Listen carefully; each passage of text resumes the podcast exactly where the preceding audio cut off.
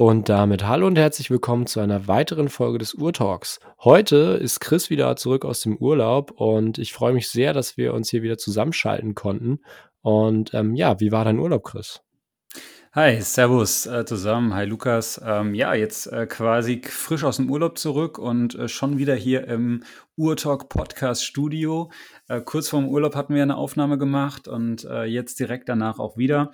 Ähm, das ist witzig, wir geben uns gerade alle so ein bisschen den Staffelstab in die Hand. Jetzt ist ja Raff gerade irgendwie, glaube ich, seit zwei Tagen oder sowas weg äh, in Dubai und, und schaut sich da fleißig Uhren an. Er zeigt das immer wieder hier so auf Instagram und auch in diesen diversen Gruppen, in denen wir unterwegs sind. Ähm, insofern, dass das Urtalk-Team erholt sich gut. Ähm, ja, mir geht's gut. Ich bin, ich bin äh, gut erholt, ähm, komme schön hier mit, mit ein bisschen Mallorca Mallorca-Bräune zumindest im, im Gesicht äh, zurück und, und sitze jetzt hier wieder im ja, heute recht betrübten oder tristen Deutschland. Also zumindest hier bei uns ist es ziemlich bewölkt und regnet auch immer mal wieder. Ähm, aber gut, so ist es. Ähm, Urlaub war sehr schön gewesen. Ich habe mich, ähm, ja, hab mich gut erholt und äh, hatte viel Spaß mit, mit ein paar Uhren gehabt, die ich dabei hatte. Wir haben ja auch in der letzten Folge da recht ausführlich drüber gesprochen und da gebe ich jetzt auch gleich vielleicht mal ein kleines Update. Ähm, was ich jetzt wirklich auch dabei hatte und äh, welche Uhren ich da im Urlaub besonders auch genutzt habe. Ähm, und ja, aber vielleicht äh, lass uns trotzdem erstmal mit dem Audio Risk Check starten, beziehungsweise Lukas, aber auch erstmal die Frage auch an dich. Wie geht's dir eigentlich? Ja, mir geht's sehr gut. Du hast es äh, sehr schön gesagt, dass wir uns hier den Staffelstab in die Hand geben. Diese Woche nehmen wir zusammen auf. Nächste Woche musst du dann wahrscheinlich mit dem Raff aufnehmen, weil ich da wieder eine Woche weg bin, beziehungsweise fünf oder sechs Tage. Ja, von Montag bis Samstag. Das heißt, ähm, ja, wir geben uns wirklich den Staffelstab in die Hand. Äh, Anfang September bin ich dann auch nochmal eine Woche weg. Also ja, wir sorgen dafür, dass ähm, uns das gut geht. Und ähm, ja, so geht's momentan auch. Genau. Die, die Urlaubsuhrenfrage haben wir jetzt schon hinreichend geklärt. Ich kann da ja mal so, so ein kurzes Update geben, ähm, weil ich die Uhr auch gerade am Handgelenk trage. Ich hatte ja gesagt, dass ich wahrscheinlich meine Tudor mit zum Campen nehme, wo ich ja nächste Woche hinfahre. Und ähm, so ist auch der Plan. Ich fahre morgen nochmal nach Hamburg zum Juwelier, ähm, eben die Wasserdichtigkeit testen lassen, damit dann da auch alles safe ist. Und ähm, ja, die Uhr trage ich zufällig auch gerade am Handgelenk. Ähm, ich glaube, da habe ich jetzt in den letzten Folgen ähm, schon genug drüber geredet. Und ähm, ja, wie sieht es bei dir aus? Ja, ich trage äh, tatsächlich jetzt gerade auch ähm, meine Urlaubsuhr am Handgelenk. Und zwar ist das äh, die Uhr, über die ich in der letzten Folge vor zwei Wochen auch schon mal gesprochen hatte. Und zwar die Hulk, äh, die ich mir letztens geholt habe. Ähm, ich hatte die äh, jetzt auch auf Mallorca mit dabei gehabt, eine Woche, und ähm, ist auch die Uhr, die wirklich, würde ich mal sagen, rund 90 Prozent der Tragezeit dort vor Ort hatte, ähm, weil jetzt gerade so im Sommer dieses grüne Zifferblatt wirklich genial ist, muss ich echt sagen. Und äh, was mir sehr, sehr viel Freude auch gemacht hat, sehr viel Spaß gemacht hat, ähm, ist halt eine super robuste Uhr, muss man einfach so sagen. Ja, ähm, erfüllt da irgendwie so alle, alle Ansprüche. Die Uhr kannst du halt ganz entspannt irgendwie mit natürlich ins Wasser nehmen. Ähm, hab sie viel, viel beim, beim, beim Schwimmen angehabt. Äh, ich bin jetzt nicht der Taucher wirklich. Also klar, man, man taucht mal so ein bisschen unter, aber jetzt nicht so wirklich tauchen, so ähm, wie du es ja zum Beispiel auch kannst. Ähm, das das, das, das habe ich jetzt noch nie gemacht, aber würde ich tatsächlich auch gerne mal machen. Aber äh, für, ja, fürs Schwimmen war sie natürlich super. Ähm, auch Pool ein bisschen rumgeplanscht, ansonsten auch viel einfach so unterwegs gewesen, Städtetrips äh, oder mit uns da ein paar Orte angeguckt und äh, auch ein bisschen in der Natur unterwegs gewesen. Und auch dafür ist die Uhr halt wirklich super. Ich hatte jetzt letztens auch nochmal eine Fahrradtour, eine längere gemacht äh, und auch da dann wirklich, äh, wirklich über Stock und Stein die Uhr auch so ein bisschen belastet. Und das ist, macht sie halt alles wirklich mit. Das muss man einfach so sagen. Das, da ist es einfach eine sehr robuste Uhr. Und dieses grüne Zifferblatt, das, das begeistert mich halt extrem und äh, macht mir gerade im Sommer extrem viel Freude. Ich weiß nicht, ich bin mal gespannt, wie es dann so im Winter vielleicht ist. Ähm, da, ob das für mich dann auch immer noch so cool passt oder ob man dann, wenn man dann eher so bei schlichteren Farben vielleicht wieder ist. Aber jetzt gerade im Sommer ist es eine Uhr, die mir sehr viel Freude macht. Und ähm, was halt richtig cool ist, ähm, normalerweise ist es ja immer so, wenn du auf das Meer guckst, das Meer ist so blau. Aber wenn du wirklich so im Meer drin stehst und so runter guckst, ja, oder du stehst direkt am, am, am Strand oder so und guckst, dann ist das Meer von oben gesehen eigentlich immer eher so ein bisschen so eher grünlicher. Und äh, ich habe da voll oft dann auch mit dem Handy immer so Aufnahmen gemacht, weil ich, das, das Grün hat richtig, das Grün des Meeres hat richtig gut gematcht zu dem Grün des Zifferblatts und was ja dann auch diesen, diesen Sonnenschliff, diesen Effekt hat, manchmal dunkler, heller und so weiter. Und ähm, irgendwie, da habe ich dann, in dem Moment habe ich so, ich verstehe, warum die halt grün ist und nicht blau, ja, weil das Grün passt einfach perfekt zum Meer. Das ist eigentlich genau die Farbe. Und äh, das hat mich dann irgendwie auch so richtig gekickt und begeistert. Ich hatte hatte sogar auf Instagram, glaube ich, auch ein Bild davon hochgeladen. Ähm, ja, also es ist, ist die Uhr, die ich tatsächlich im Urlaub am meisten getragen habe und die ich jetzt auch gerade am Handgelenk habe. Und äh, ansonsten habe ich mich tatsächlich äh, bei der Urlaubsuhrenwahl ähm, daran orientiert, was wir in der letzten Folge besprochen hatten. Ich hatte noch den, den Tudor Black Bear Chrono dabei. Ähm, super sportlicher, schöner Allrounder, sehr robuste Uhr. Äh, Habe ich auch ähm, das ein oder andere Mal getragen, gerade so abends zum, zum Abendessen äh, hatte, ich die, hatte ich die häufiger an ähm, oder auch morgens, wenn ich zum Beispiel Sport gemacht habe. Äh, das ist tatsächlich jetzt auch sowas, was ich irgendwie äh, so ein bisschen für mich etabliert habe. Also wenn ich zum Beispiel so, ähm, ich gehe schon regelmäßig irgendwie so, so Fitnessstudio oder machst zumindest ein bisschen Krafttraining. Und äh, wenn du dann irgendwie so Intervalle oder sowas stoppst, dass ich das mit früher habe ich das immer mit dem Handy gemacht äh, und jetzt mache ich das immer mit, mit dem Chronographen einfach. Und äh, dafür hatte ich die dann äh, sehr, sehr gerne genutzt gehabt. Und ansonsten hatte ich noch die, die Seiko dabei, die, ähm, die Prospects, SPB 143 J1. Äh, auch das sehr, sehr schöne, äh, schöne Taucheruhr, super Allrounder. Äh, hatte ich auch äh, tatsächlich einmal mit am Strand gehabt. Ähm, aber im Wesentlichen muss man echt sagen, habe ich fast, ja, habe ich zu, zu 90 Prozent eine Uhr getragen und die restlichen 10 Prozent der Zeit hatte ich dann eben die beiden anderen Uhren angehabt. Ähm, also ging es mir so ein bisschen ähnlich wie dir tatsächlich im Urlaub, wo du ja auch gesagt hast, du hast eigentlich fast ausschließlich deine Nummers halt getragen. So hatte ich jetzt fast ausschließlich die, die Submariner getragen. Ähm, und ich muss sagen, auch die Bedenken, die ich im Vorfeld so hatte, von wegen Urlaubsuhr und ja, Menschenmengen, man muss ein bisschen aufpassen und man will ja vorsichtig sein und so, das hatte sich tatsächlich auch alles jetzt nicht bestätigt, diese Sorge. Also es gab jetzt irgendwie nie eine Situation, wo ich irgendwie dachte, okay, da habe ich mich jetzt unwohl mit der Uhr gefühlt. Ähm, gut, ich muss dazu sagen, ich war jetzt halt auch nicht abends so in diesem wirklich im mallorquinischen Nachtleben unterwegs, also jetzt nicht feiern oder sowas. Also das ist auch nicht so meine Welt. Ähm, da wäre ich vielleicht tatsächlich eher nochmal vorsichtig, gerade wenn dann irgendwie Alkohol im Spiel ist und dann irgendwie Menschenmengen aufeinandertreffen und so weiter. Weiß ich nicht, ob ich dann, ob das dann unbedingt sein muss. Aber wenn du so tagsüber da unterwegs bist und am Strand und sowas, ähm, da war das echt alles entspannt, alles gar kein Thema. Da hatte ich jetzt nie das Gefühl gehabt, okay, jetzt bist du mit der Uhr gerade zu auffällig unterwegs. Ähm, es gab auch selten nur den Moment, dass ich das Gefühl hatte, die gucken Leute wirklich auf die Uhr. Also manchmal merkt man das ja, wenn du irgendwo bist, dass da jemand auf die Uhr schaut. Ähm, oftmals ist es dann einfach, wenn das auch ein anderer Uhrenträger ist. Also ich hatte zum Beispiel. Die wollen einfach wissen, wie spät es ist. Oder so, ja. Oder so, ja. ähm, Im Hotel hatten wir, hatten wir einen gehabt, der hatte eine äh, Bicolor-Sub gehabt. Ähm, den hatte ich häufiger gesehen. Wir hatten uns nie unterhalten, aber der, der stand ab und zu halt mal neben mir. Und da hast du mal gemerkt, der guckt drauf. Und ich habe bei ihm mal so drauf geguckt. Ähm, also da, da wurde so erkannt, aber ansonsten ist es halt so, die meisten registrieren ja gar nicht, ob du da, also was du da groß trägst. Da macht sich eigentlich, glaube ich, auch keiner Gedanken, auch gerade am Stand oder sowas. Tragen relativ wenig Leute Uhren, aber auch trotzdem da auch, auch gar nicht auffällig.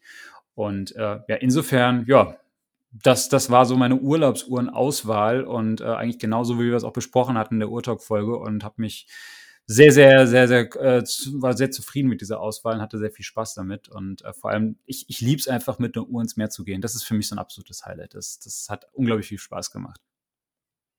Ja, freut mich, dass du mit deiner Auswahl Spaß hattest. Und ähm, ja, habe ich mir ja schon fast gedacht, dass es darauf hinauslaufen wird, dass du die Hulk am meisten trägst und ja, ab und zu mal dann den Tudor Chrono.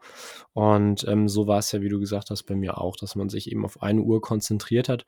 Und ähm, früher habe ich ja immer versucht, ja, bringst du noch mal ein bisschen Rotation rein, die kannst du jetzt noch mal tragen. Aber mittlerweile bin ich dann so eingestellt, dass ich sage, ähm, wenn ich die Uhr tragen möchte, und ähm, ich mich einfach auf der Fe oder auf die äh, eingestellt habe und festgefahren bin und sie mir einfach am meisten Spaß macht, bringt es da eigentlich nichts, dann da auf Zwang irgendwie ja gegenzuwirken und zu sagen, ach, wir müssen jetzt aber unbedingt mal eine andere Uhr ans Handgelenk schmeißen. Ähm, das ist so mittlerweile eigentlich meine Stellung, die sich da so ein Einstellung, die da sich so ein bisschen herauskristallisiert hatte. Ja, das, also geht mir tatsächlich ganz genauso, wie du es jetzt auch beschrieben hast. Also ich habe nämlich auch oftmals das Gefühl, man hat ja doch einige Uhren in der Sammlung und man hat dann immer das Gefühl, ah, man muss die halt irgendwie auch alle mal tragen oder man muss da irgendwie dann durchwechseln. Und ich habe es jetzt auch zu Hause hier so gemacht, äh, die letzten Tage, als ich jetzt aus dem Urlaub zurückkam und dann wieder, wieder mir halt jetzt auch, auch die paar Uhren jetzt von der Bank wieder geholt habe und dann mir die, die komplette Palette hier so zur Verfügung stand, äh, habe ich auch die ersten Tage sehr viel durchgewechselt und irgendwie dann morgens mal die und dann mittags die und dann abends noch eine andere und, und so weiter. Und mittlerweile ist, bin ich aber auch wieder auf dem Modus, dass ich sage, eigentlich Grunde trägst du halt das, auf was du gerade Lust hast, ja. Und äh, wenn, wenn du halt drei Tage oder vier Tage in Folge Lust auf die gleiche Uhr hast, dann trägst du halt drei, vier Tage in Folge die gleiche Uhr, ja. Du musst ja nicht auf Zwang wechseln und du musst nicht, es muss auch nicht jede Uhr gleich vier Tragezeit bekommen, ja. Ähm, ich weiß nicht, man hat immer so seine Favoriten, also so geht es mir halt immer. Und ich habe auch, meistens habe ich so drei, vier, Uhren, wo ich sage, das sind so die, die die, die meiste Tragezeit bekommen. Und dann habe ich halt viele, die tatsächlich auch gar nicht so viel getragen werden, die man vielleicht ab und zu mal rausnimmt, mal kurz anlegt, aber wo man auch, auch vielleicht weiß, das ist jetzt man hat, das, das Herz schlägt für was anderes oder man findet die Uhr vielleicht trotzdem schön, aber man hat irgendwie trotzdem Lust, irgendwie eher was anderes zu tragen. Und das ist auch gar nicht schlimm und ich glaube, da muss man sich auch gar nicht für, für schämen oder da irgendwie dann auf Zwang irgendwie wechseln. Also im, im Grunde muss es immer Spaß machen und es muss immer Freude machen. Und ähm, ja, das muss, es muss so sein, dass du aufs Handgelenk guckst und sagst, hey, das ist gerade genau die richtige Uhr dafür äh, oder das ist gerade genau die Uhr, auf die ich Lust habe. Und hey, so, so what, ja. Also es ist ein Hobby, was, was einfach Freude machen soll. Ja, bin ich absolut bei dir. Und ähm, wir hatten ja eben im Vorfeld zu dieser Folge mal so ein bisschen gequatscht, was für Themen wir nochmal so ansprechen könnten. Und ähm, wir hatten vor einer Weile ja mal nach Themenvorschlägen von euch, also von unseren Zuhörern, ähm, gefragt. Und eins, was man jetzt in diesem Kontext des Reisens vielleicht nochmal ganz gut ansprechen könnte, waren äh, oder war Uhrenzubehör. Also was wir da so an Zubehör benutzen. Und da kannst du einfach mal erzählen, was du so hast oder vielleicht was du auch im Urlaub mit hattest. Mhm. Ähm, das ist äh, tatsächlich ein, ein interessanter Punkt oder eine interessante Frage, weil so viel Zubehör nutze ich, glaube ich, gar nicht. Also was ich, was ich an, an, an Zubehör für Uhren habe, also wenn ich jetzt mich hier, ich sitze jetzt hier zu Hause gerade im, im, im, Schlafzimmer und äh, schaue mich jetzt hier gerade mal so links und rechts um. Ähm, also ich habe ich hab tatsächlich Zubehör, ich weiß nicht, ob das auch wirklich Zubehör ist, aber ich glaube schon. Ich habe zum Beispiel einen Uhrenbeweger hier neben mir stehen, äh, da sind über zwei Uhren drin. Äh, witzigerweise steht der jetzt aber gerade still, weil der, äh, die Batterie leer ist. Äh, man kann den auch anschließen, aber wir haben, ich habe zwei Steckdosen daneben und die sind beide anderweitig verbraucht. Insofern habe ich da mal Batterien drin und die sind jetzt seit ein paar Tagen irgendwie leer. Also im Moment stehen die Uhren da still und sind, sieht eher nur so dekorativ aus. Ähm, also das, das muss ich gleich mal beheben. Das stört mich jetzt gerade, wenn ich mir das so angucke. Aber ansonsten, also was, was ich tatsächlich viel an Zubehör habe, sind eher so Aufbewahrungsdinge. Also zum Beispiel, ich habe jetzt hier so zwei äh, Travel Rolls, also so Watch Rolls vor mir liegen. Eine für drei Uhren und eine für vier Uhren. Ähm, die eine für drei Uhren, die ist, die ist etwas kleiner, bisschen schlanker. Die hatte ich tatsächlich auch im Urlaub dabei. Das ist auch diejenige, die ich auch mal meistens so mitnehme, wenn ich auf Reisen bin. Ähm, also ich muss auch sagen, dass ich früher auch beruflich sehr viel auf Reisen mal war. Das heißt, ich hatte immer so eine Watchroll dabei und ich hatte immer so mindestens zwei, drei Uhren eigentlich dabei für so eine Woche. Ähm, einfach weil ich das dann schon irgendwie auch genossen habe, wenn du eine gewisse Auswahl hast oftmals ist es natürlich so, dann trägt man doch irgendwie immer nur die, irgendwie die, die gleichen Uhren, aber sei es drum. Ähm, aber ich habe ich hab auf jeden Fall so ein paar Watch Rolls. Ich habe auch welche zum Beispiel für, für eine einzelne Uhr und so, wobei ich, die, das, die nutze ich eher selten. Aber irgendwie so ein gutes, gutes Transportetui, das ist, das ist auf jeden Fall was, was ich immer empfehlen würde. Ähm, weil es gibt nichts Schlimmeres, als wenn du irgendwie eine Uhr irgendwo mitnehmen willst und du kannst sie nicht sauber oder, oder ordentlich verstauen. Ja, und da gibt es einfach sehr schöne Aufbewahrungsdinger. Sind jetzt hier bei mir beide jetzt aus Leder, die ich hier so habe und fühlen sich eigentlich beide recht hochwertig an. Die für vier Uhren ist mir tatsächlich ein bisschen zu groß. Die liegt eigentlich immer zu Hause. Äh, da sind jetzt auch vier Uhren drin, aber die nehme ich nie mit, weil die ist echt riesig. Ähm, ich dachte anfangs, das wäre eigentlich ganz cool für eine längere Reise, aber ehrlich gesagt, das nimmt zu viel Platz im Koffer weg. Ähm, aber hier so für drei Uhren ist perfekt. Ansonsten habe ich jetzt hier noch so eine schöne Uhrenbox. Wir hatten, glaube ich, über Uhrenbox nochmal gesprochen. Ich glaube, Raff und du, ihr hattet da, glaube ich, mal eine Folge drüber gemacht, meine ich. Wir hatten über die Aufbewahrung von Uhren gesprochen. So, ja, genau, genau. Ähm, also ich habe ich hab auf jeden Fall noch so eine Uhrenbox, das würde ich sagen, ist auch Zubehör. Ansonsten ähm, habe ich halt wirklich noch so, so Werkzeug eher, also zum Beispiel so ein, so ein äh, Federstick, nee, Federstickbesteck. Ist das der richtige, ja. richtige Begriff? Ja, gell? Ja. ja ich nenne es auch Federstickbesteck. Ja. Ähm, und äh, Schraubenzieher, gerade so für so, äh, also so, so, so Uhrmacher-Schraubenzieher, ne, so, so, so kleine, damit du zum Beispiel auch die Armbänder kürzen kannst und sowas. Ähm, so, so Sachen habe ich äh, hier auch einiges noch rumliegen, beziehungsweise in den Schubladen verstaut. Das ist so im Wesentlichen das Zubehör, was ich habe. Äh, noch ein paar Wechselarmbänder, die hier rumliegen. Aber im Wesentlichen ist es das. Also eigentlich für mich ist immer nur wichtig, irgendwie Uhren aufbewahren, äh, Uhren transportieren und dann wirklich so das Nötigste irgendwie an den Uhren selbst machen können. Also Armbänder wechseln, Armbänder kürzen und so weiter.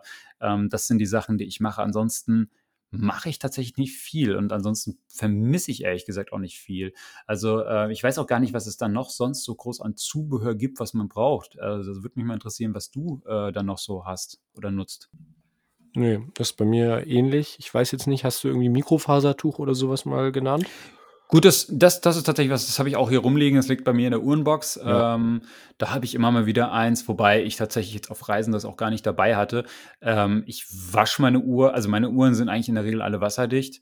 Ähm, und ich wasche die dann wirklich immer vorsichtig unter lauwarmem Wasser, auch mit ein bisschen Seife immer ab. Ähm, jetzt zum Beispiel nach dem Strand habe ich das auch gemacht. Ne? Also dann hast du dann doch irgendwie auch so ein bisschen Sand mal irgendwie in dem Armband irgendwo mit drin hängen oder so. Oder das Salzwasser hinterlässt dann natürlich auch seine Spuren auf dem Gehäuse.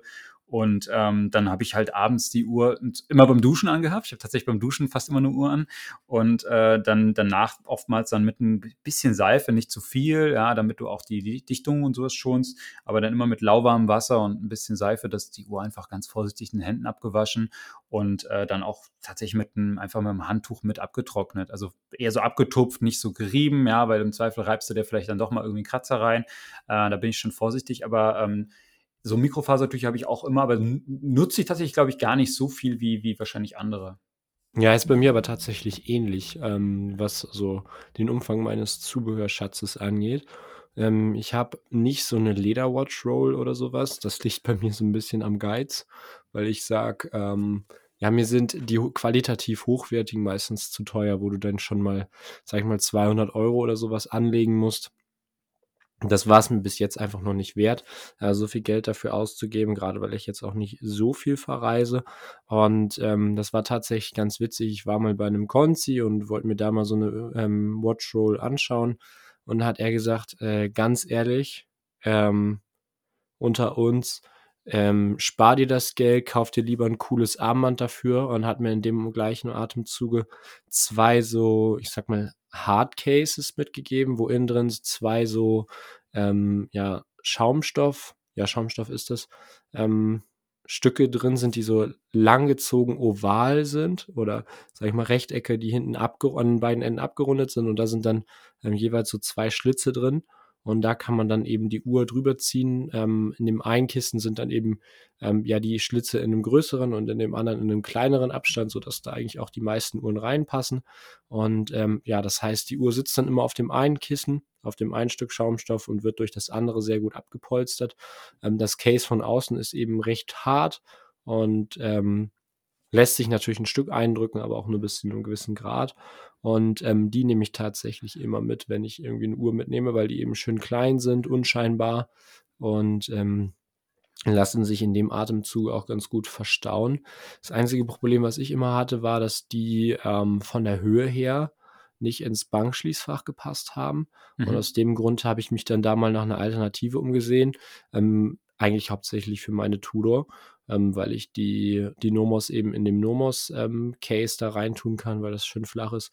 Und es gibt ja von Rolex, kennt man das ja, diese Service-Pouches, das sind diese kleinen Lederdinger, wo dann innen drin so ein, so ein kleines ja, wie sagt man, so ein kleiner Streifen ist, wo man dann die Uhr dann einfach draufzieht und das kann man dann sehr flach eben ja zusammenpacken. Das schützt jetzt, denke ich mal, nicht groß vor ähm, Stößen oder sonst was. Das ist eher so, ja, vielleicht ein bisschen gegen Kratzer, aber ähm, ich finde es ganz cool, um sie einfach eben in, in, ins Schließfach zu legen, damit sie da nicht so lose rumfliegt. Und ähm, ja, dazu habe ich dann eben noch Armbänder, wobei ich da jetzt langsam mal so ein bisschen aufstocken muss, was Lederbänder angeht. Da habe ich in der Vergangenheit ein bisschen gepennt, weil ich eigentlich dann die doch ganz gerne trage und ähm, dafür eigentlich recht wenige habe. Ich habe recht viele NATO-Bänder, aber hauptsächlich für meine SKX und da ich die kaum trage, ist das eigentlich auch hinfällig und dazu dann halt eben ähm, ja, zwei Federstegbestecke ähm, oder zwei Federstegwerkzeuge. Und ähm, ich hatte ja mal erzählt, ich glaube, das war sogar in der Folge mit Raff, als wir über die Uhrenaufbewahrung geredet haben, dass mein Onkel mir ähm, ja eine Uhrenbox selber baut. Die habe ich mir zum 18. Geburtstag gewünscht, weil es eben was ja selbstgemachtes und somit was Bleibendes sein sollte. Und die habe ich jetzt ähm, vor einiger Zeit bekommen. Und ähm, da ist momentan noch so ein bisschen das Problem, er hat die halt komplett aus Holz gebaut und auch, ähm, sage ich mal, die Kissen, wo die Uhren drauf sitzen, weil ähm, ja eben so Textilkissen oder so Lederkissen eben ja im, im, im, kleinen Rahmen nicht umsetzbar waren. Er hatte dann noch experimentiert irgendwie mit so einem Federmechanismus, dass die dann da quasi aufgespannt werden. Aber das war dann auch nicht so wirklich umsetzbar. Und ich muss sagen, dass diese Holzkissen, da muss man sich ja keine Sorgen groß wegen Kratzern machen, weil ähm, ja die Uhren eben aus Metall sind und dementsprechend härter als das Holz. Und ähm, die sind natürlich auch ähm, ja sehr glatt abgeschliffen. Das einzige Problem ist halt nur so ein bisschen, dass sich das eigentlich nicht eignet, um Stahlbänder darauf ähm, aufzubewahren oder Uhren an Stahlbändern, weil das liegt so ein bisschen daran, wenn man das so von den klassischen Kissen kennt oder von diesen Spangen, diesen Uhrenständern, wo, sie beim Juwelier stehen, das ist ja alles flexibel. Das mhm, heißt, genau. ähm, das Armband ist dann äh, straffer als das Kissen, das Kissen drückt sich zusammen und dadurch sitzt das halt ähm, schön eng auf dem Kissen und das ist halt bei diesen Holzdingern mit dem Stahlband nicht so. Das heißt, wenn man die Holzkissen so macht, dass das Armband genau drauf passt, rutschen sie immer noch runter, weil sie halt keinen Halt haben. Und das, deswegen ist das halt so ein bisschen schade und ich verwende das eigentlich hauptsächlich für die Uhren mit Lederband, weil die Lederbänder ja eine etwas, ja, kann man jetzt klebrigere Oberfläche haben, zumindest nicht so rutschig, sage ich mal und dementsprechend dadurch ganz gut da drauf halten. Ähm, darunter habe ich dann neben, neben oder drunter der, unter dem, dem Fach habe ich dann noch so eine Schublade für Lederbänder und also für, für Uhrenarmbänder. Und ähm, ja, mir fällt jetzt auch gar nicht grob noch was ein, was ich noch so habe. Poliertuch oder Mikrofasertuch, aber das benutze ich eben halt auch eher selten eigentlich. Ja, ich, ich weiß auch gar nicht, ob es so viel mehr eigentlich noch braucht. Also es würde mich tatsächlich auch immer eher jetzt interessieren von, von Zuhörerseite aus. Also wenn, wenn ihr jetzt sagt, ihr habt irgendwie noch so ein, so ein besonderes Zubehörteil, irgendein Tool, irgendein Werkzeug, irgendwie was auch immer, was, was ihr sehr viel nutzt und was ihr empfehlen könnt, schreibt uns gerne mal. Also würde mich tatsächlich auch mal interessieren. Ähm, ich bin auf diesem ganzen Zubehörmarkt gar nicht so versiert, weil ich nie, also ich habe all das, wo ich das Gefühl habe, das brauche ich, das habe ich, aber ähm, ja, weiß ich nicht. Vielleicht gibt es noch Sachen, die cool sind. Ähm, also du brauchst auf jeden Fall mal eine, eine gute Watchroll. Also deshalb mal ein Aufruf auch da draußen, wenn uns jemand zuhört, der welche fertigt oder so ähm, und dem Lukas mal eine zukommen lassen will, macht, macht mal gerne. Ähm, der, der Junge braucht mal sowas Gescheites jetzt. Der braucht mal eine richtig gute Lösung. Und ich verstehe natürlich auch, was du sagst. Also tatsächlich ist so, dass diese wirklich qualitativ hochwertigen oftmals auch sehr, sehr teuer sind. Also ähm, auch die beiden, die ich jetzt hier habe, die sind auch nicht ganz günstig. Ähm, ich muss dazu sagen, ich habe ähm, die tatsächlich beide aber auch über eine Instagram-Kooperation mit dem jeweiligen Hersteller bekommen. Ähm, also da, da ich habe hier so einen kleinen Vorteil äh, tatsächlich. Aber ich hätte mir so oder so hätte ich mir hätte ich mir mal eine gekauft. Aber ähm, ja, die sind schon immer relativ teuer, gerade wenn die so aus Leder sind. Viele sind dann auch so teilweise auch handgefertigt. Also ich habe zum Beispiel die für vier Uhren, die ist so handgefertigt und ähm, das, das siehst du halt irgendwie auch, auch und das ist natürlich dementsprechend hat das seinen Preis.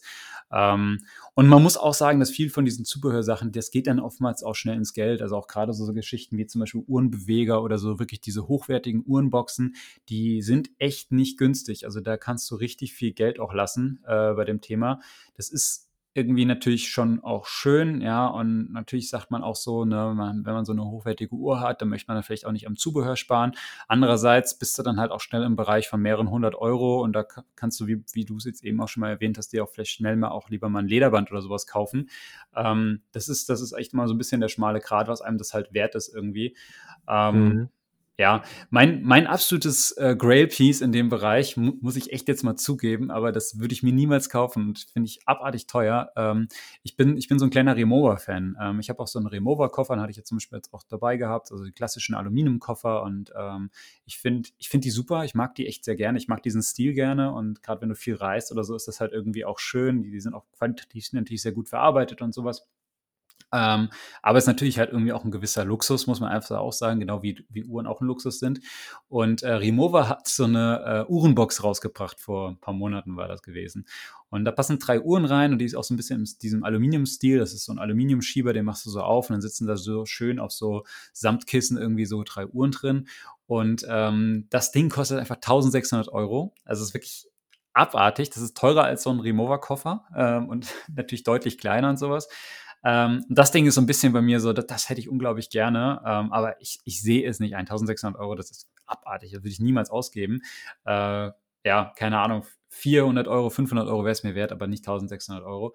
Ähm, aber das ist so ein bisschen so, so für mich so ein, so ein ah, wo ich immer denke, ah, das Ding hätte ich echt gerne. Ich gucke mir das immer mal wieder an und ist natürlich absolut unnötig und braucht man nicht und keine Ahnung, brauchen wir gar nicht drüber reden, aber irgendwie finde ich, ich mag dieses Design und spricht mich voll an. Ähm, aber ja, man kann da unglaublich viel Geld lassen.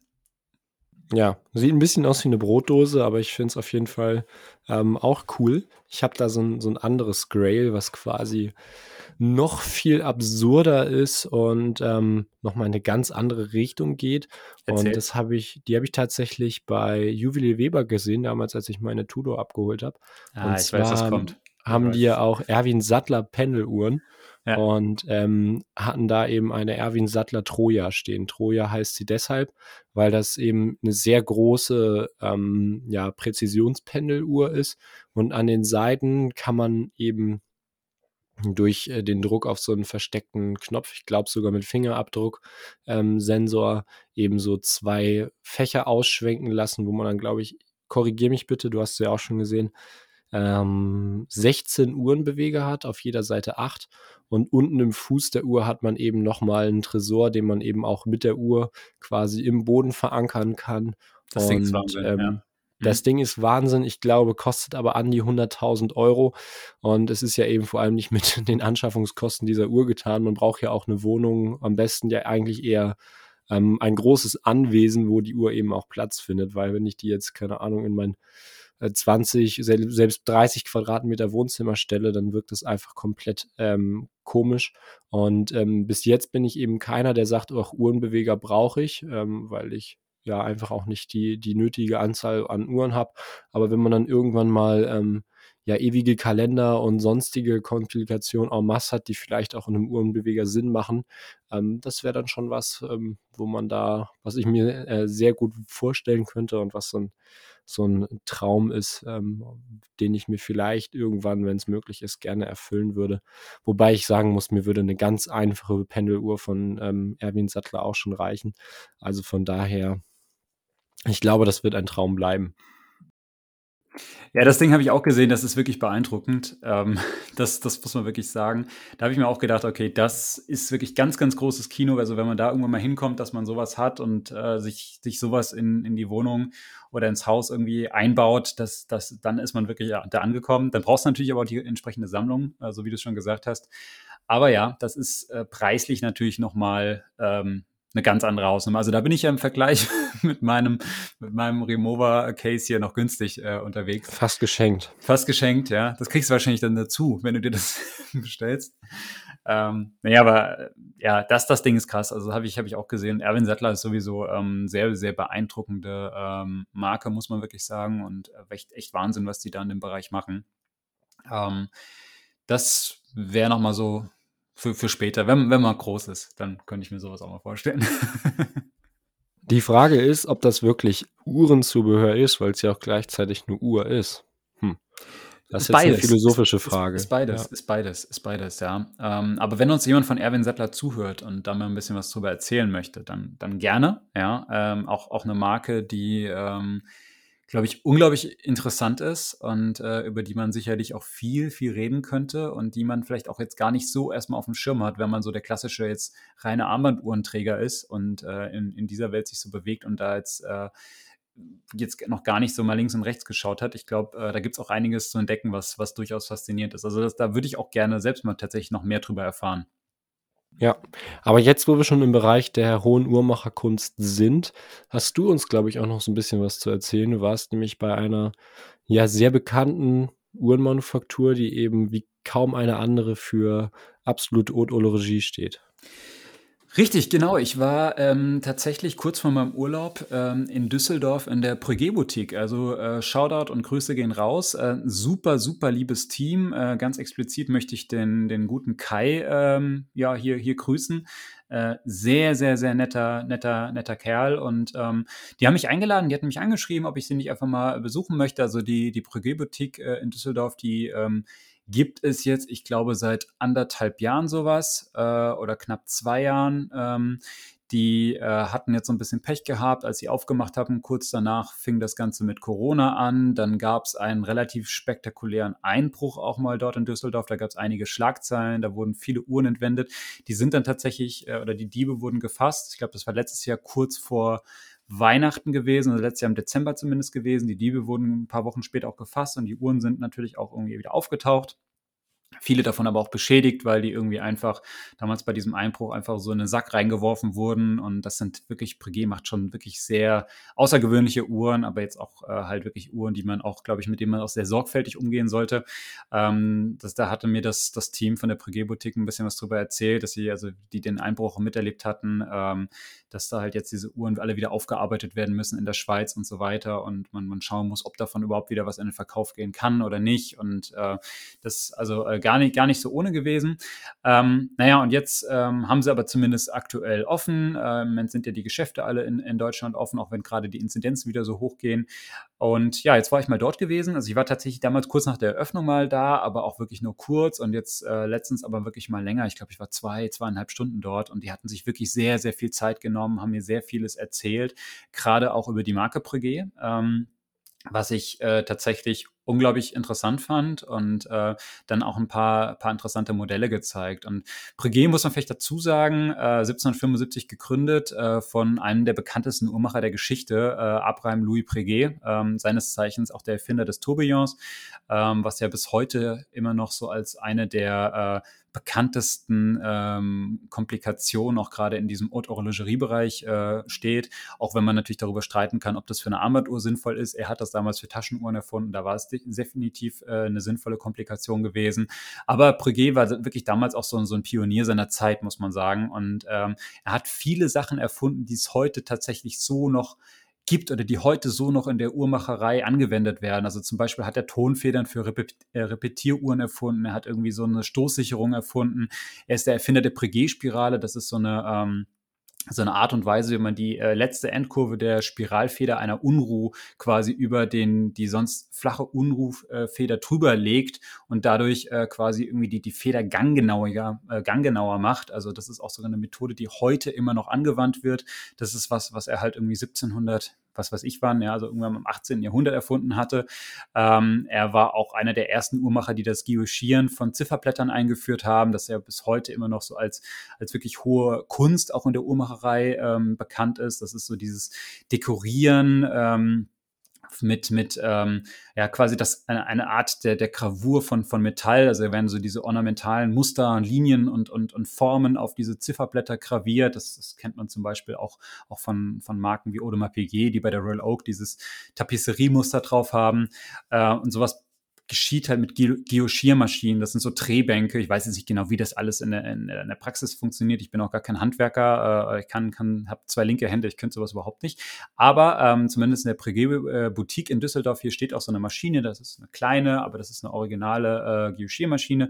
Da, da zeigen die das dir auch mal. Da kann man sich das anschauen. Und äh, zum Beispiel da war halt Breguet einer der ersten Uhrmacher, die das halt damals äh, auch schon schon angewandt haben auf, auf Taschenuhren und äh, witzigerweise, das hatte ich jetzt auch erfahren, ähm, Breguet ist die erste Marke, die eine äh, tatsächlich eine Armbanduhr ähm, auf, auf den Markt gebracht hat. Und zwar 1810 äh, im Auftrag der jüngsten äh, Schwester von Napoleon Bonaparte. Die hatte sich damals äh, eine, eine Uhr gewünscht. Damals hatte es halt über Tags gab es immer Taschenuhren und ähm, die hatte halt damals explizit eine Uhr angefragt, die man, die sie am, am Arm tragen konnte. Und das hatte Breguet zum Beispiel auch gefertigt.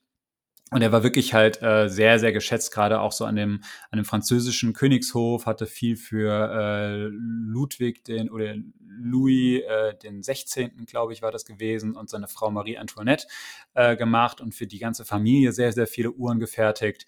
Und aus, aus ihm oder er ist quasi halt Begründer dieser Marke Breguet, die es halt bis, bis heute noch gibt und die heute Teil der Swatch Group ist und äh, wirklich eine der führenden Manufakturen im Bereich der, der hohen Uhrmacherkunst äh, letztlich auch ist und wirklich auch dafür steht.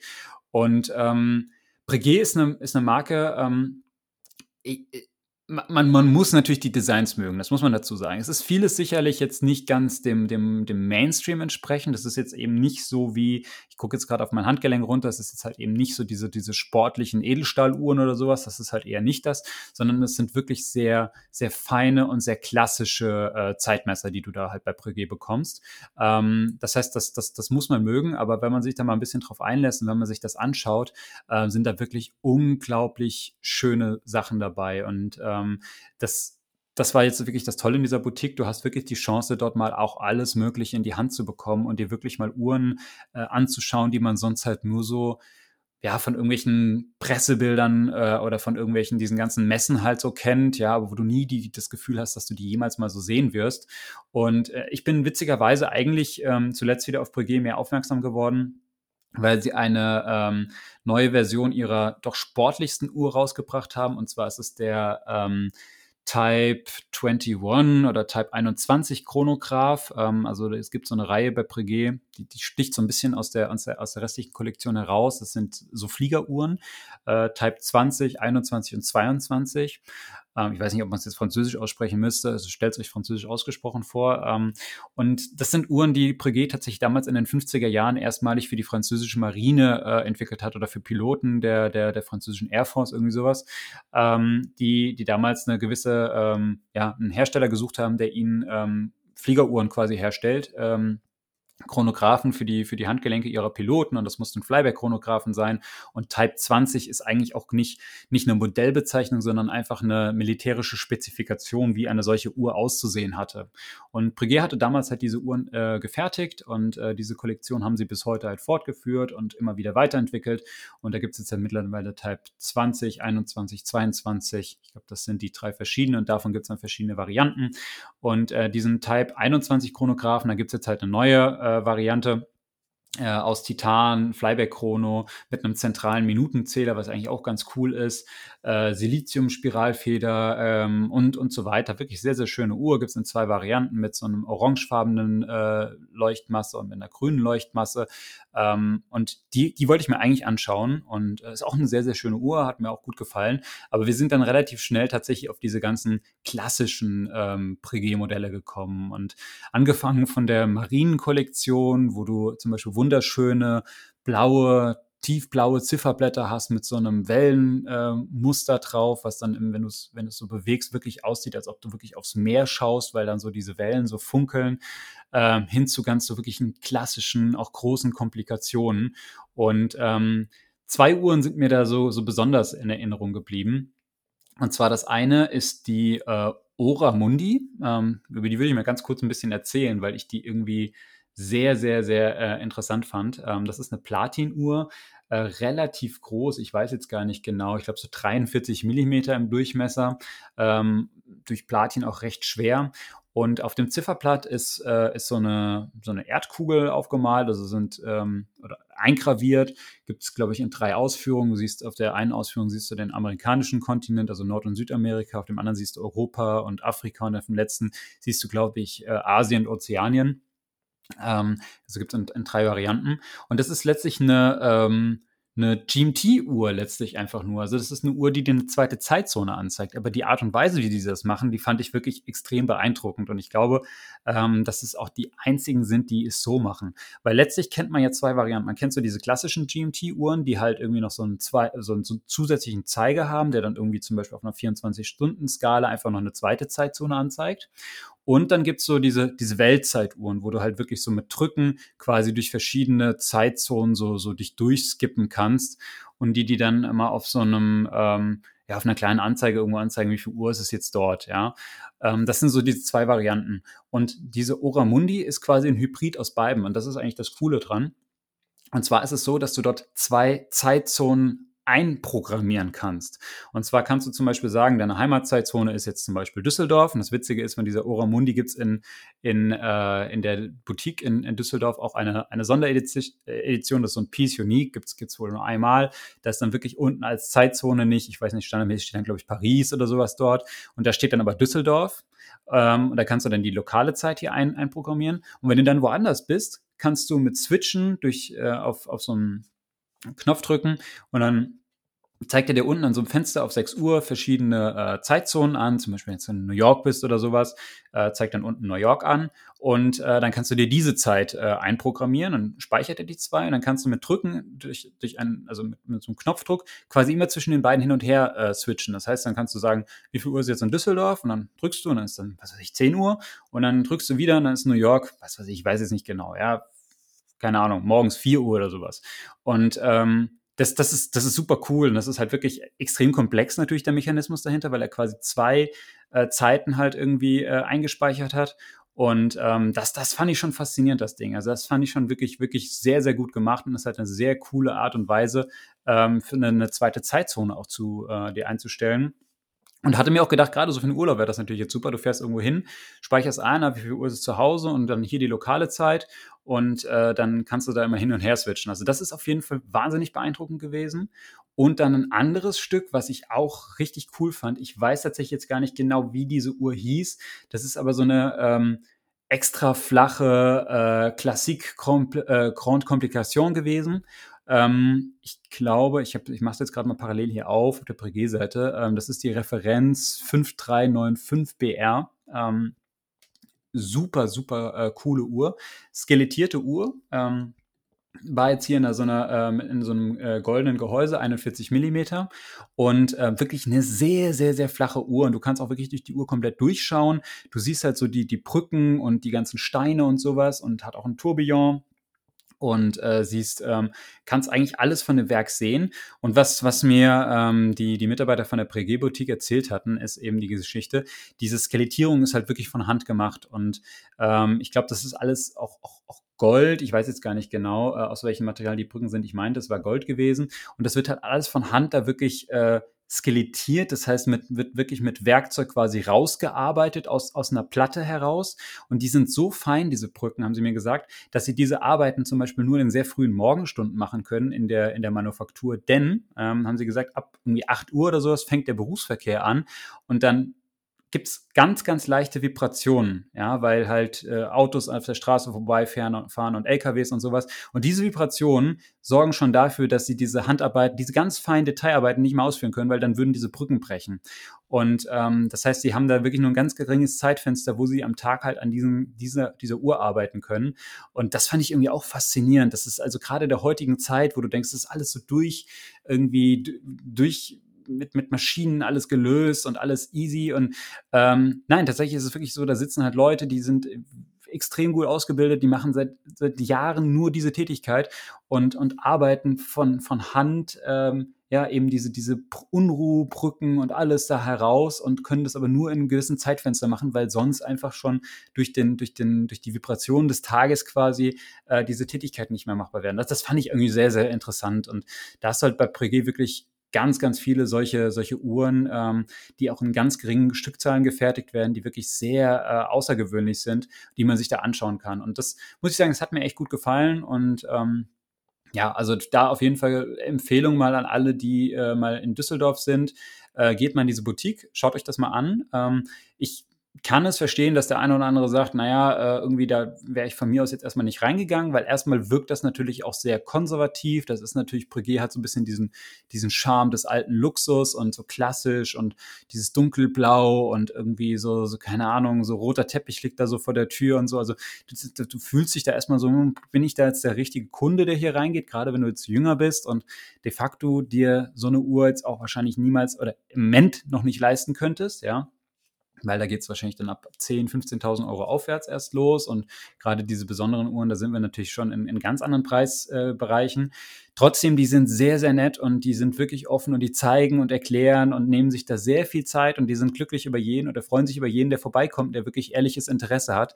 Und du hast wirklich die Chance, einfach mal diese, diese besonderen Uhren in die Hand zu nehmen und da wirklich mal dieses ja, das Gefühl dafür zu bekommen, was ist wirklich hohe Uhrmacherkunst und warum ist das wirklich so was Besonderes und was steckt da auch dahinter. Und das fand ich persönlich jetzt auch wirklich äh, ja, sehr, sehr äh, interessant und sehr faszinierend und äh, will da einfach mal äh, einen kleinen Shoutout geben und äh, einfach dazu aufrufen, guckt euch sowas mal an. Und das sind halt auch viele Sachen, die ihr klassischerweise in den äh, Konzessionären, die auch Breguet führen, so eher selten seht, weil die dann wirklich auch sehr viele große Komplikationen da haben, sehr viele Tourbillons und so weiter und dann auch viel zu den Hintergründen erzählen können. Also das, das hat mir echt gut gefallen und ähm, mal gucken, vielleicht können wir da auch mal was, was Kleines machen ähm, und ja, mal schauen. Aber das, das fand ich auf jeden Fall äh, sehr faszinierend. Das hätte ich jetzt kurz vor meinem Urlaub noch gemacht und dann wollte ich auf jeden Fall nochmal drüber berichten. Ja, vielen lieben Dank für diese beeindruckenden Einblicke. Ähm, ich muss leider auch zu meiner Schande gestehen, dass ich ähm, mich mit dieser Manufaktur so gut wie gar nicht auseinandergesetzt habe oder ähm, da eigentlich so gut wie kein Wissen zu habe. Also wie gesagt, ähm, dieses, diesen Fakt mit dem Tourbillon, dass der Abraham Louis Breguet dahinter steckt, das ähm, wusste ich jetzt auch. Diese Geschichte mit der äh, irgendwie Frau von Napoleon, die dann irgendwie die erste Armbanduhr, Damenarmbanduhr bestellt hat, das hatte ich auch schon mal irgendwo gehört, aber da hörte dann mein Wissen da auch schon zu, äh, mit auf, weil ich auch ehrlich sagen muss, dass das äh, Design oft nicht ganz so mein Fall ist, dass ich halt eher so diese klassische und sehr klare und nicht so verschnörkelte Formsprache zum Beispiel bei Lang und Söhne sehr gerne mag, ähm, die ja auch hohe Uhrmacherkunst anbieten. Aber ja, so das, was du jetzt gehört, äh, erzählt hast, finde ich auf jeden Fall spannend. Da muss ich mich mal mehr mit ähm, beschäftigen. Und ähm, ja, bin mal gespannt, ähm, ob wir da, wie du gesagt hast, in Zukunft mal was Kleines machen können. Ja, das ist äh, aber tatsächlich, was du da ansprichst, ist auch ein, auch ein ganz äh, ein guter Punkt noch. Ähm, ich glaube, man, man kann relativ klar unterscheiden, auch so zwischen der, ähm, dieser vielleicht auch deutschen hohen Uhrmacherkunst, die eher so vielleicht ein bisschen geradliniger ist, einfach in Summe, und diesem, sage ich mal, ver verspielten, mehr französischen äh, Bereich der Uhrmacherkunst, der hohen Uhrmacherkunst. Und ähm, ja, absolut. Sieht man ja auch bei Patek ist, Genau, genau, genau, das ist halt das. Also viele, viele dieser großen Schweizer Manufakturen, die man so auf dem Schirm hat, die sind halt eher aus diesem französischen Bereich geprägt. Also auch Breguet selbst zum Beispiel hat, äh, der, der Abraham Louis Breguet war auch viel in Paris und äh, Verbindung zum französischen Königshaus und so. Der ist natürlich dieser, dieser, dieser, dieser französische, ja, dieses französisch Verspielte steckt da schon sehr, sehr viel drin. Das muss man einfach dazu sagen. Und wie gesagt, Patek und, und viele andere Marken sind einfach auch viel da so französisch geprägt. Und dann hast du Lange zum Beispiel ist da so, glaube ich, schon so ein Gegenpol. Die, die machen auch super Sachen. Das ist auch super komplex. Und wir haben ja viel, viel auch drüber gesprochen. Das ist aber in Summe eher, sage ich mal, geradliniger. Das ist, das ist halt eine andere Philosophie, die dahinter steckt. Und äh, ich glaube, da merkt man oftmals so, so ein bisschen so ein, ähm, auch in der Uhrmacherei merkst du so, so, so Unterschiede zwischen der französischen und mehr deutsch geprägten Uhrmacherei. Das ist, einfach, das ist einfach ein bisschen so. Zum Beispiel, wie ich auch mal sage, zum Beispiel IWC, ähm, über die haben wir ja auch schon viel gesprochen, ist auch zum Beispiel so eine Marke, die für mich sehr deutsch ist, weil die auch sehr, sehr geradlinig, sehr auf dieses Ingenieurmäßige und auch, auch da wenig, weniger Schnörkel und das, was sie machen, machen sie gut, aber, aber haben auch so eher, eher ihre gerade Linie. Das, da da gibt es einfach so Unterschiede. Das ist, das ist ganz interessant, wenn man sich das mal so anschaut in der Uhrenwelt und ähm, ja, so, so wie du sagst. Und den einen spricht halt das eine mehr an, den anderen das andere. Ähm, ich muss auch sagen, dass ich mich für viele Uhren von Breguet einfach zu jung fühlen würde oder die würde ich an mir nicht sehen, auch wenn ich auch viele, viele Uhren beeindruckend finde. Ähm, diese, diese klassischen Modelle, die, die würde ich, würde ich mal tragen, aber das, das wäre nichts, was ich jetzt, was, was viel Tragezeit in meiner Sammlung bekommen würde. Ähm, hingegen jetzt zum Beispiel diese, diese Type äh, 20, 21 und sowas, diese, diese Chronos definitiv, die sprechen mich an, aber die tanzen auch ein bisschen aus der Reihe bei Breguet, muss man auch sagen. Das ist schon eine sehr, sehr sportliche Kollektion für, für Breguet-Verhältnisse. Ähm, aber ich finde es trotzdem, ähm, ja, man muss sich diese Sachen anschauen. Man muss einfach mal das Gefühl dafür bekommen und äh, lohnt sich auf jeden Fall. Und was ich halt so schön finde, Deshalb, deshalb möchte ich es halt so betonen. Ähm, wenn du die, die Chance hast, einfach mal da reinzuschauen, dir das einfach mal anzulegen, dir, wirklich selbst eine Meinung von zu bilden und das eben solche Uhren nicht nur auf Bildern zu sehen, sondern wirklich auch mal zu sehen, wie sieht sowas in echt aus, wie fühlt sich das an und dann wirklich mal schaust, wie, wie das alles von Hand gearbeitet ist, das ist dann schon beeindruckend und ähm, es sind halt viele Sachen, die du sonst halt so, so nur auf Bildern sehen kannst und ja, deshalb fand ich das halt einfach so schön und da einfach großes Lob und auch großen, großen oder herzlichen Dank an die Breguet Boutique, dass sie sich so lange Zeit genommen haben und muss sagen, echt toller, toller toller Kundenservice dort ähm, und sind wirklich super nett und wirklich offen für jeden. Also das, das ist echt toll. Ja, vielen Dank für diese Einblicke. Ähm, diese Debatte um zu alt für die Uhr hatten wir schon öfter. Das ist bei mir gar nicht mal unbedingt so der Punkt. Also ich bin ja auch so einer, der sagen würde, ähm, ich würde mich jetzt durchaus mit einer 1815 am Handgelenk sehen, wenn ich sie mir dann leisten könnte. Und da hätte ich auch überhaupt kein Problem damit, die eben zu ähm, ja, Sneakern und Pulli zu tragen.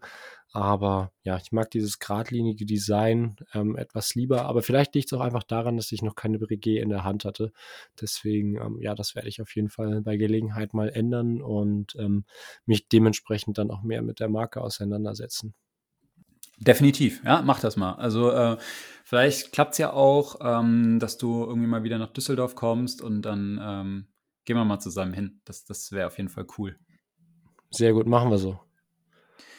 Ja, ansonsten ähm, stehen von meiner Seite aus jetzt im Moment erstmal gar nicht so viel an. Ich war jetzt, wie gesagt, im Urlaub. Ähm, ich muss jetzt erstmal wieder so richtig zurück in den Alltag hier reinkommen. Äh, ich freue mich drauf. Tatsächlich jetzt, ab nächste Woche geht die Arbeit wieder los äh, bei mir, beziehungsweise wenn die Folge jetzt rauskommt, dann äh, habe ich quasi ja, die kommt der Sonntag raus. Aber Montag habe ich meinen ersten Arbeitstag und ähm, dann werde ich schauen, dass ich mal wieder so in der Mittagspause auch mal wieder hier so ein paar Boutiquen reinkomme, dass ich mir wieder ein paar Sachen anschaue. Ich habe schon wieder Lust drauf, mir, mir neue Uhren anzugucken. Ähm, ja, das, das kribbelt gerade wieder bei mir so ein bisschen unter den Fingern. Ähm, ich weiß nicht, Lukas, gibt es bei dir noch irgendwelche Updates? Gibt es irgendwas, was geplant ist, irgendwelche Neuigkeiten? Kaufst du dir mal wieder eine neue Uhr? Wann kommt die erste IWC? Nein, also ich hatte hatte das ja eben schon erzählt, dass ich morgen mal wieder zum Juwelier gehe. Treffe ich mich mit dem Nico, ähm, nb.watches auf Instagram. Ähm, und ähm, ja, ich will eben meine Tudor mal auf Wasserdichtigkeit testen lassen, ob die eben auch das mitmacht nächste Woche beim Campen. Und ja, da bei der Gelegenheit werden wir uns natürlich auch ein paar Uhren anschauen. Vielleicht habe ich noch mal die Chance, ähm, ja, mir den 41er Fliegerkrone von IWC anzuschauen, um mich noch heißer auf die Uhr zu machen. Ja, New Watch Alert ist jetzt erstmal momentan nicht so wirklich geplant. Ich hatte gestern bei eBay Kleinanzeigen mal eine Annonce gefunden von einer Uhr, die ich ganz spannend fand. Das war die ähm, Pilots Watch Automatik 36 von IWC, Referenz IW 324008. Das ist dann eben eine 36er Fliegeruhr mit ähm, blauem Blatt in dem Fall, was nur abgesetzt ist. Mhm, sehr und, cool. Ähm, die eben zu einem ganz fairen Preis, also die kostet Listenpreis ähm, 4.550 Euro am Lederband und da am Lederband ähm, lag die aus 2017 war die Uhr bei 2.450 Euro, das heißt gute 2.000 Euro unter Listenpreis da war ich erst so ein bisschen am Überlegen, hm, das wäre doch eigentlich so eine coole Übergangslösung, weil ähm, ich weiß nicht, ob ich es schon irgendwann mal erwähnt hatte.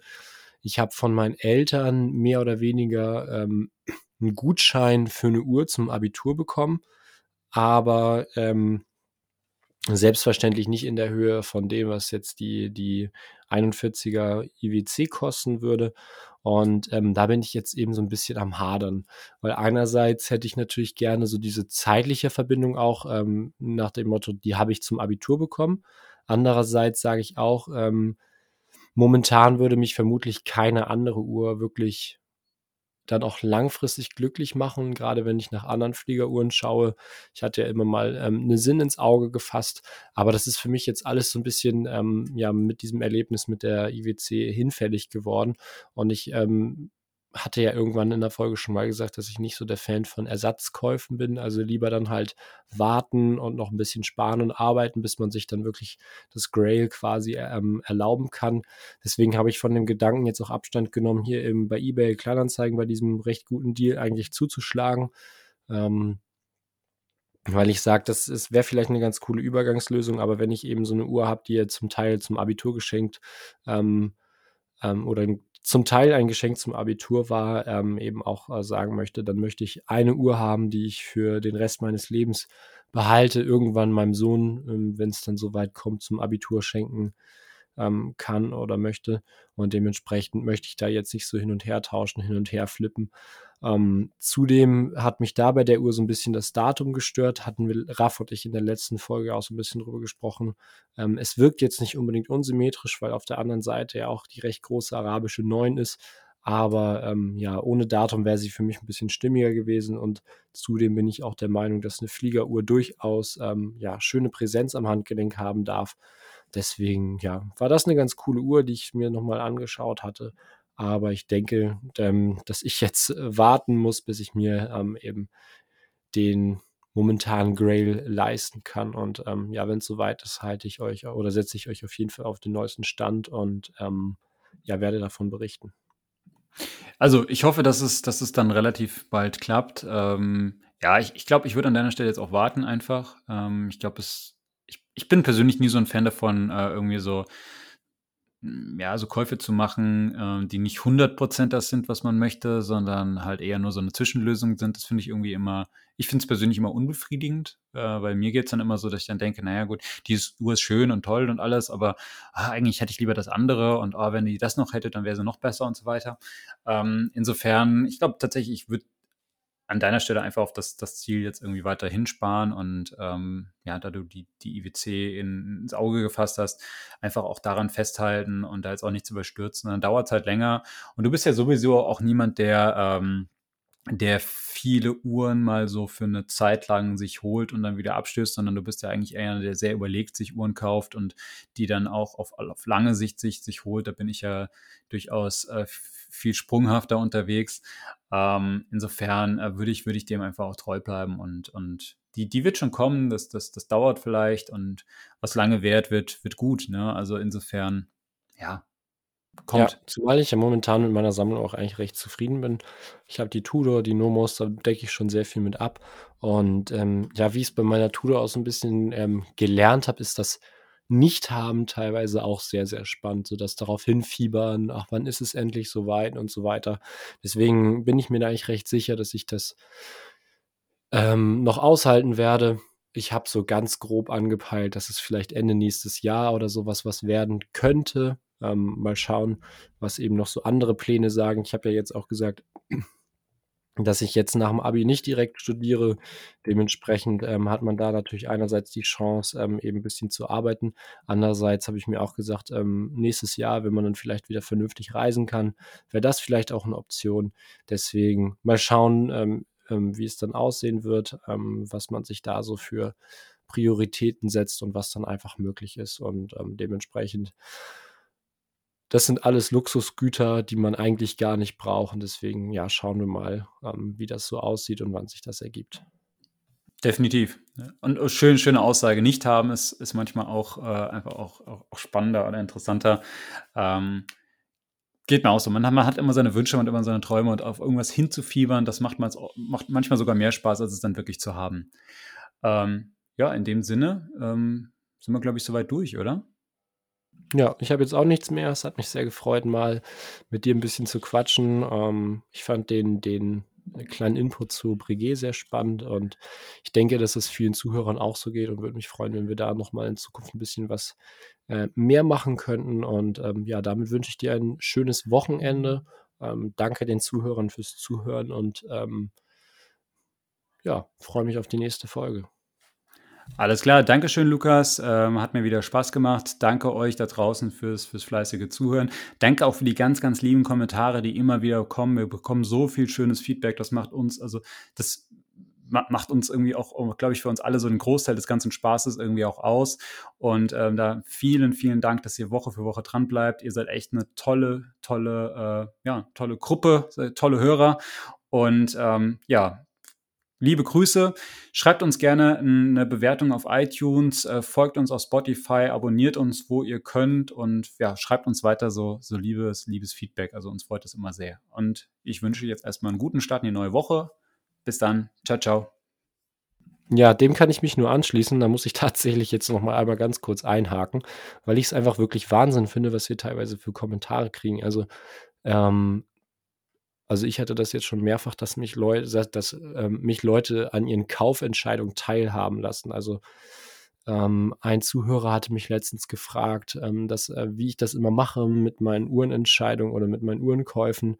Und er hat eben ja sehr stark geschwankt zwischen einer Giga Le Reverso und einer Santos, was ja eigentlich schon sehr unterschiedliche Uhren sind. Und da haben wir uns ein bisschen ausgetauscht. Ich habe ihm meine Erfahrung ähm, zum Thema Uhrenkauf, wie ich da die Entscheidung treffe, mitgeteilt. Und ähm, ja, solche Diskurse oder beziehungsweise eher solche Gespräche, Kommunikation finde ich immer sehr cool und es ehrt mich einfach auch dann einfach, dass man ja da im Prinzip seine Meinung zu, zu abgeben kann, dass die überhaupt gefragt ist. Und ähm, ja, das macht mich immer wirklich stolz, wenn man dann solche Nachrichten bekommt. Und ähm, ich denke, das geht uns allen dreien so und ähm, macht gerne so weiter, wenn ihr da mal einen Ratschlag braucht oder einfach mit uns ähm, in, den Aus in die Kommunikation, in den Austausch treten wollt.